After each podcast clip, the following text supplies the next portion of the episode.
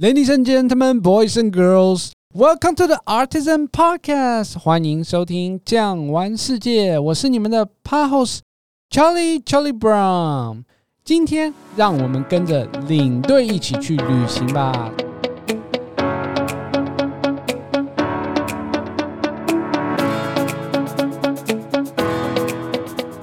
首先介绍一下我们今天的领队 Esther。Hello，大家好，我是 Esther。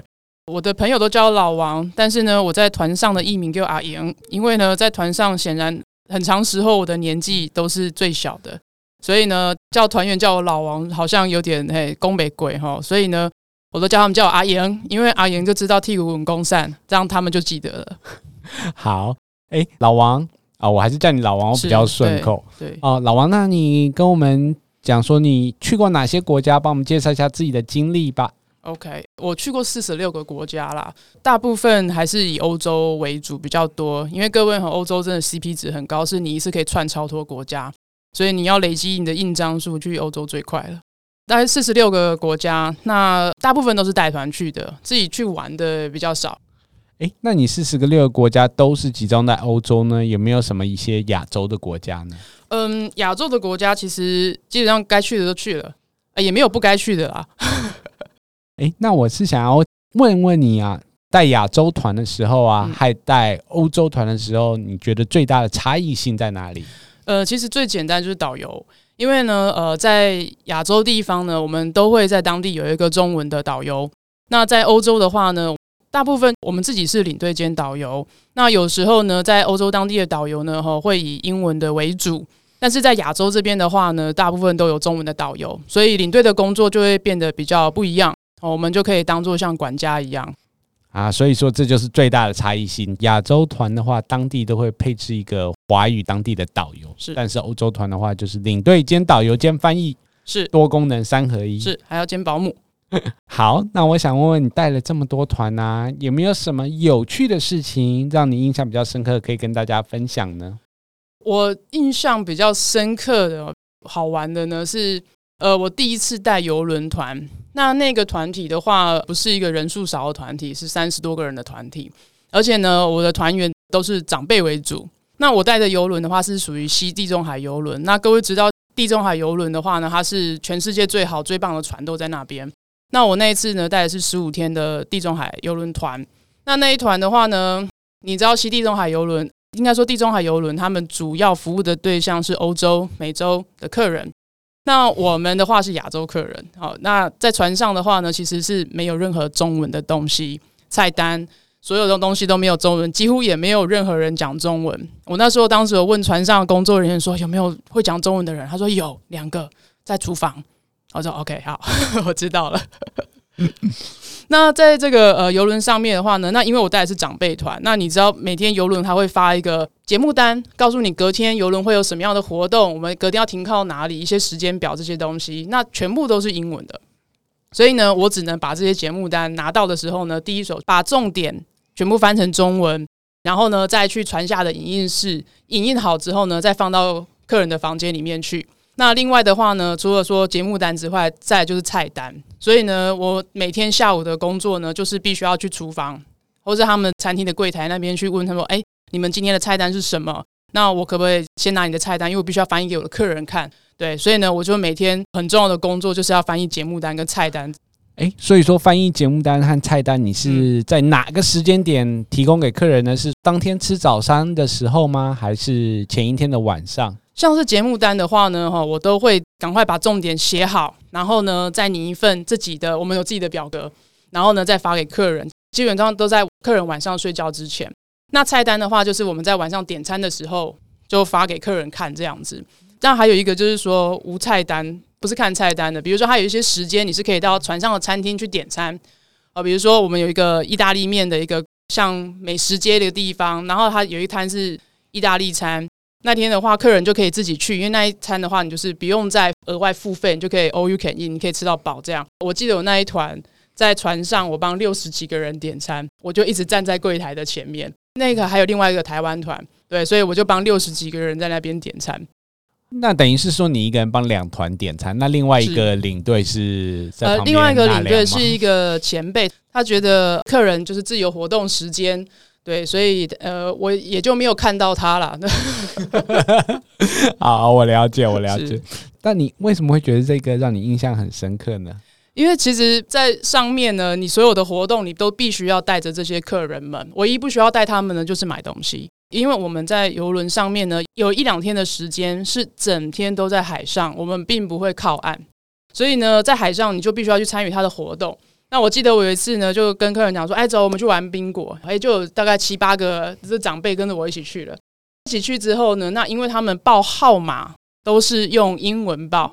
所以呢，那上面会显示，它虽然有大荧幕会显示号码，但是太快了，来不及看。所以阿公阿妈后来玩一玩，就说啊，那阿莹啊，那这个单子都给你，你自己玩哦，有中就都你的，我们去买东西了。所以我一个人手上拿了七八张的那个宾果的单子在那边画。结果你到最后有赢吗？哦，我到最后很厉害，我一张都没有。好，那这个算是有趣的部分啊。是。那除了这些之外，那有没有一些真的是让你印象比较深刻，对你的人生可能是有一些影响的事情？呃，这个的话呢，它是比较呃，虽然说微微沉重，但是我觉得我蛮幸运的哦。我是去带秘鲁的团体，那这一团其实就有一点点微微的波折啦，因为我们都知道吼，就是天气的状况是最不可控的，所以我们那一团呢，吼，从台湾飞到 LA。飞到洛杉矶的时候，那我们要转机下去利马。嗯，可是呢，利马的航班并没有飞来，因为当时那边正在大风雪，气候不好，好，所以呢，他没有飞上来。那我们就只好在洛杉矶待一个晚上，隔天又赶很早的航班，然后呢，再去到利马。那去到利马之后呢，我们又要在隔天早上又要赶很早的班机，再飞到它的另外一个城市叫阿里基巴。那飞到那边之后，隔天就要开始往山里面走了。那因为呢，秘鲁其实是一个蛮高海拔的国家，所以呢，阿里基巴它的海拔高度已经是两千三了。那其实还不到高山镇哦，高山镇的话是要到两千四，二四四零哦，就是以文献来说的话，大概的平均这样二四四零。那我们到阿里吉巴那一天，其实大家都非常的累，因为我们这样连续几天的早起，然后没有足够的休息时间，所以呢，大家都蛮累。后来我们就赶到下一个小镇，叫做 Chivai。那曲发这个小镇呢，其实开始已经有客人因为劳累的关系，那曲发也是海拔比较高，它已经三千六了，所以呢，到了这个小镇呢，诶，开始有客人开始有一些高原反应，诶，有一些高山症的反应出现，所以也请了就是医疗团队来让客人吸氧气，帮他做一些治疗这样子。嗯、因为隔天我们就要进到老鹰峡谷，那我那一团的话呢，有一个家庭，那这个家庭的话是爸爸妈妈跟他的一对儿女。哦，那爸爸妈妈的话大概在七十岁左右，那儿女的话就是大概四十多岁这样子哦。那到那边隔天早上要去老鹰峡谷，那要去之前那天早上应该是五点出发，其实也是非常早。女儿就已经有跟我讲说，诶，爸爸今天好像身体有点不太舒服。我说，哦，是哦，那药品都有吃吗？包括就是我们讲高山症的药品啊，还有因为本身有一些慢性的疾病，他说有爸爸都有吃，说让他休息一下，应该是没什么太大的问题。那我们就从曲发开始出发往老鹰峡谷，但是呢，到了第一个停点，我们在拍它的峡谷风景，还没到老鹰峡谷，但前面有一个山谷的风景还蛮漂亮的一个休息站。那我们在那边停的时候呢，嗯，这个爸爸在车上休息。我下车之前呢，跟爸爸呢稍微打声招呼，然后说我们就下去休息喽。好，那过一下子呢，有先上车的团员就来叫我的名字了，那我就上去了。那上去之后就发现爸爸的状况不对了，因为嘴唇已经发紫，那其实没有任何的反应，包括呢，我按他的脉搏就已经都感觉不到心跳了，所以呢，呃，就没办法，我赶快呃所有的人全部都叫回来，那我们必须赶回曲发去。那这沿途的车程大概三十多分钟的时间，啊，就是帮他呢做了一些 CPR，帮他做 CPR，想要做一些事情啦，我就帮他做 CPR。那后来我们到了曲发小镇之后呢，转交给当地的。医院，但其实不能说医院，它其实有点像卫生所一样的地方。那到了这边之后，有当地的人处理。那处理完之后呢，他们在处理的时候，大概十五分钟就宣告了，宣告他的这个死亡。那宣告死亡之后，我那时候其实心里面是很难受的。但是他的女儿听到医生这样说的时候，他其实出来，他就跟我说：“嗯，这一切其实就是注定的。”我说：“为什么这样讲？”他说：“我的爸爸属兔，他他的绰号也叫兔子。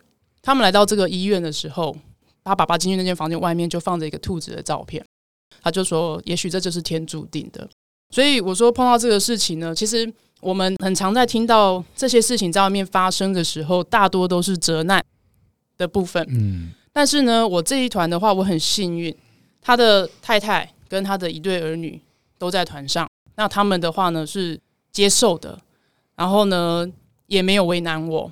当然，当时的话呢，我们公司啦，还有当地的 local 呢，还有台湾的商务办事处。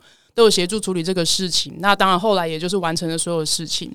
所以那一团为什么让我印象这么深刻？因为最主要的是面对一个生命的离去。我来的时候他是一个人，离开的时候他变真的是一坛 ash 这样子哦。嗯，所以那对我是呃印象很深刻啦。当然，他也让我改变了一些观念，因为其实很多事情呢，我们嗯没有办法去预算。当然出去玩，大家都希望是开开心心哦，然后可以得到很多很好玩的经验。哦，但是呢，我们出去其实领队这个工作呢，并不是说啊，所有事情出去都是 everything is okay，还是会有一些状况的产生。那只是我们怎么面对跟怎么处理。那我很感谢这一家人啊，那这一家人的话，就是他们没有责难我。那因为本来要先送他们回去的，不过因为机票的关系，他们呢变成后面他们必须要跟我们还是一样同一天回去。那我们在后面几天的行程也还是有一起完成这样子。所以呢，后面也是。带着他们也是飞了纳斯卡线，然后之后再一起回台湾这样子。那一团的话，其实后面也不是好玩了哈，就是到后面呢，想说一切事情大概就是落幕了。但是到了 LA 机场，发现华航没有飞，因为台风，所以多住了一个晚上。对，又多住了一个晚上。对，那我记得那一团哦，这个事情刚发生的那天下午，我们就要从 Chivay 赶到 Puno 去，隔天的行程就是迪迪科克湖。那我记得那个晚上就是大家都很紧张。那一个路上都没有讲任何的话，大家都没有讲任何话。那因为我们要跨过一个四千多公尺高的隘口，也有客人就是直接就昏厥过去了。那其实也是很很令人紧张的事情。所以到了 Puno 之后，第一件事就是问有没有人需要医疗需求。所以我们那时候就请医生来，然后呢帮大家看一下就是身体的状况如何这样子。所以为什么说这一团是印象深刻？因为碰到这个事情，呃，我想对，对我相信任何人碰到都会是一个毕生。都不会忘记这件事情。那除了这件事情之外，还有没有其他的事情相对来说让你印象比较深刻呢？这一团的话呢，就是呃，我现在去北欧带北欧的团体，然后去看极光，去坐波冰船。那那团破冰船的话，客人就一个行程，就是要穿着龙虾装啊，然后下去煮龙虾，然后客人就真的一只一只龙虾在下面。那那团呢，诶，时间结束了，就是龙虾煮完了之后呢，龙虾要上桌了。但是龙虾上桌的时候，我发现少了一只龙虾，奇怪，我的龙虾怎么一直不见了？在更衣室那边就找不到那只龙虾。后来我发现有一群人围着，我想说不会吧，那不会是我的龙虾吧？然后我就走过去看，发现对，那是我的客人，他捂着下巴。那他捂着下巴的时候，我说：“诶，怎么了？”他就说：“哦，我刚刚没有踩稳，跌倒了。那跌倒之后，我说我看一下怎么样？我以为只是个小挫伤或擦伤，不是，他开了另外一张嘴巴。”个四公分长、一公分宽的一个裂口在下巴这个地方，我就想说，哇，这个严重了。那还好当时还蛮冷的，所以说他这个伤口那时候还不是那么的痛。但是因为船必须要开回去港口，那开回去的这段时间呢，因为室内温度高，他的伤口就开始越来越痛了。那那一团破冰船结束之后，我们下午就要去圣诞老人村，好，先去用午餐，然后再去圣诞老人村。可是呢，我没有办法完成这个行程，那我只能带着客人去看医生。但是我就委托我的团员，刚好一对姐弟，语言能力都很不错，那我就麻烦他们。那这对姐弟呢，就带着我的其他客人去干嘛呢？先去吃午餐，吃完餐之后再去圣诞老人村操作完所有事情，再回饭店 check in。那我是后面在急诊室那边待了三个三四个小时之后，我才回到饭店去跟他们会合。在急诊室里面呢，其实也是感受到人生其实真的很多事情都没有办法预测。那各位哈。台湾的医疗，我们只能给大拇指，一级棒。为什么你会这样说？是因为在急诊室发生了什么事情吗？其实哦，台湾的急诊的速度是非常非常快的哦。其实你在里面等一个小时左右，你几乎很多事情都已经是完成了，或是已经在进程之中。但是在国外不是，我已经是伤口开这么大了，但是在那边的话呢，他让你先坐着，先等个三十分钟，然后呢填资料。填完资料之后呢，请你进去里面诊疗室。诶，马上开始吗？没有哦，坐在里面再等个三十分钟，等医生过来。医生过来之后呢，诶，看一下你的伤口，帮你打麻醉针。打麻醉针，我们再等三十分钟，等到药效发作，再看看你会不会痛。会痛，再打一支麻醉针之后呢，再来帮你缝合。那其实这段过程呢，客人哦，他们是一对夫妻啦。那因为先生不会讲英文，所以先生只能在外面等。那里面只能由我帮他翻译这样子。所以那个时候握着客人手的人就是我，对，我可以完全感受到他的痛觉，因为我也蛮痛的。他也是蛮用力的抓下去，因为我可以感觉到他在发抖的状况。所以那个时候我就会觉得说啊，人生里面有很多事情，嗯。这当下在急诊室的这个经验呢，就是让你知道，其实很多事情都有可能会发生。那其实我们在上车的第一个开头词，我都会跟客人讲，就是我们都希望大家是开开心心出门，但是一定要平平安安回家。对我来讲哦，就是我们一般对于出游的心态，可能都会觉得说是啊。Cookie 生气头，然后呢，有充满了许多的期待跟幻想哦。那当然这是很正常的事情，因为就连我自己出去玩都会。但是呢，其实旅游这个字哦，英文 travel 这个字呢，在它的拉丁字的原意里面呢，其实是三件事的刑具。想说哇，三件事的刑具好像刚刚就 combo 哈，其实不是，它其实意思是说。在旅游里面，其实有很多不同的过程。那当然，在我们出去玩的时候，会想说，OK，到这个地方，我要 enjoy 我的风和日丽的下午，然后所有行程顺畅，有一个很美的晚餐，然后什么事情都一切都很顺利这样。但事实上呢，旅游它本来就会碰到很多不可预料的事情。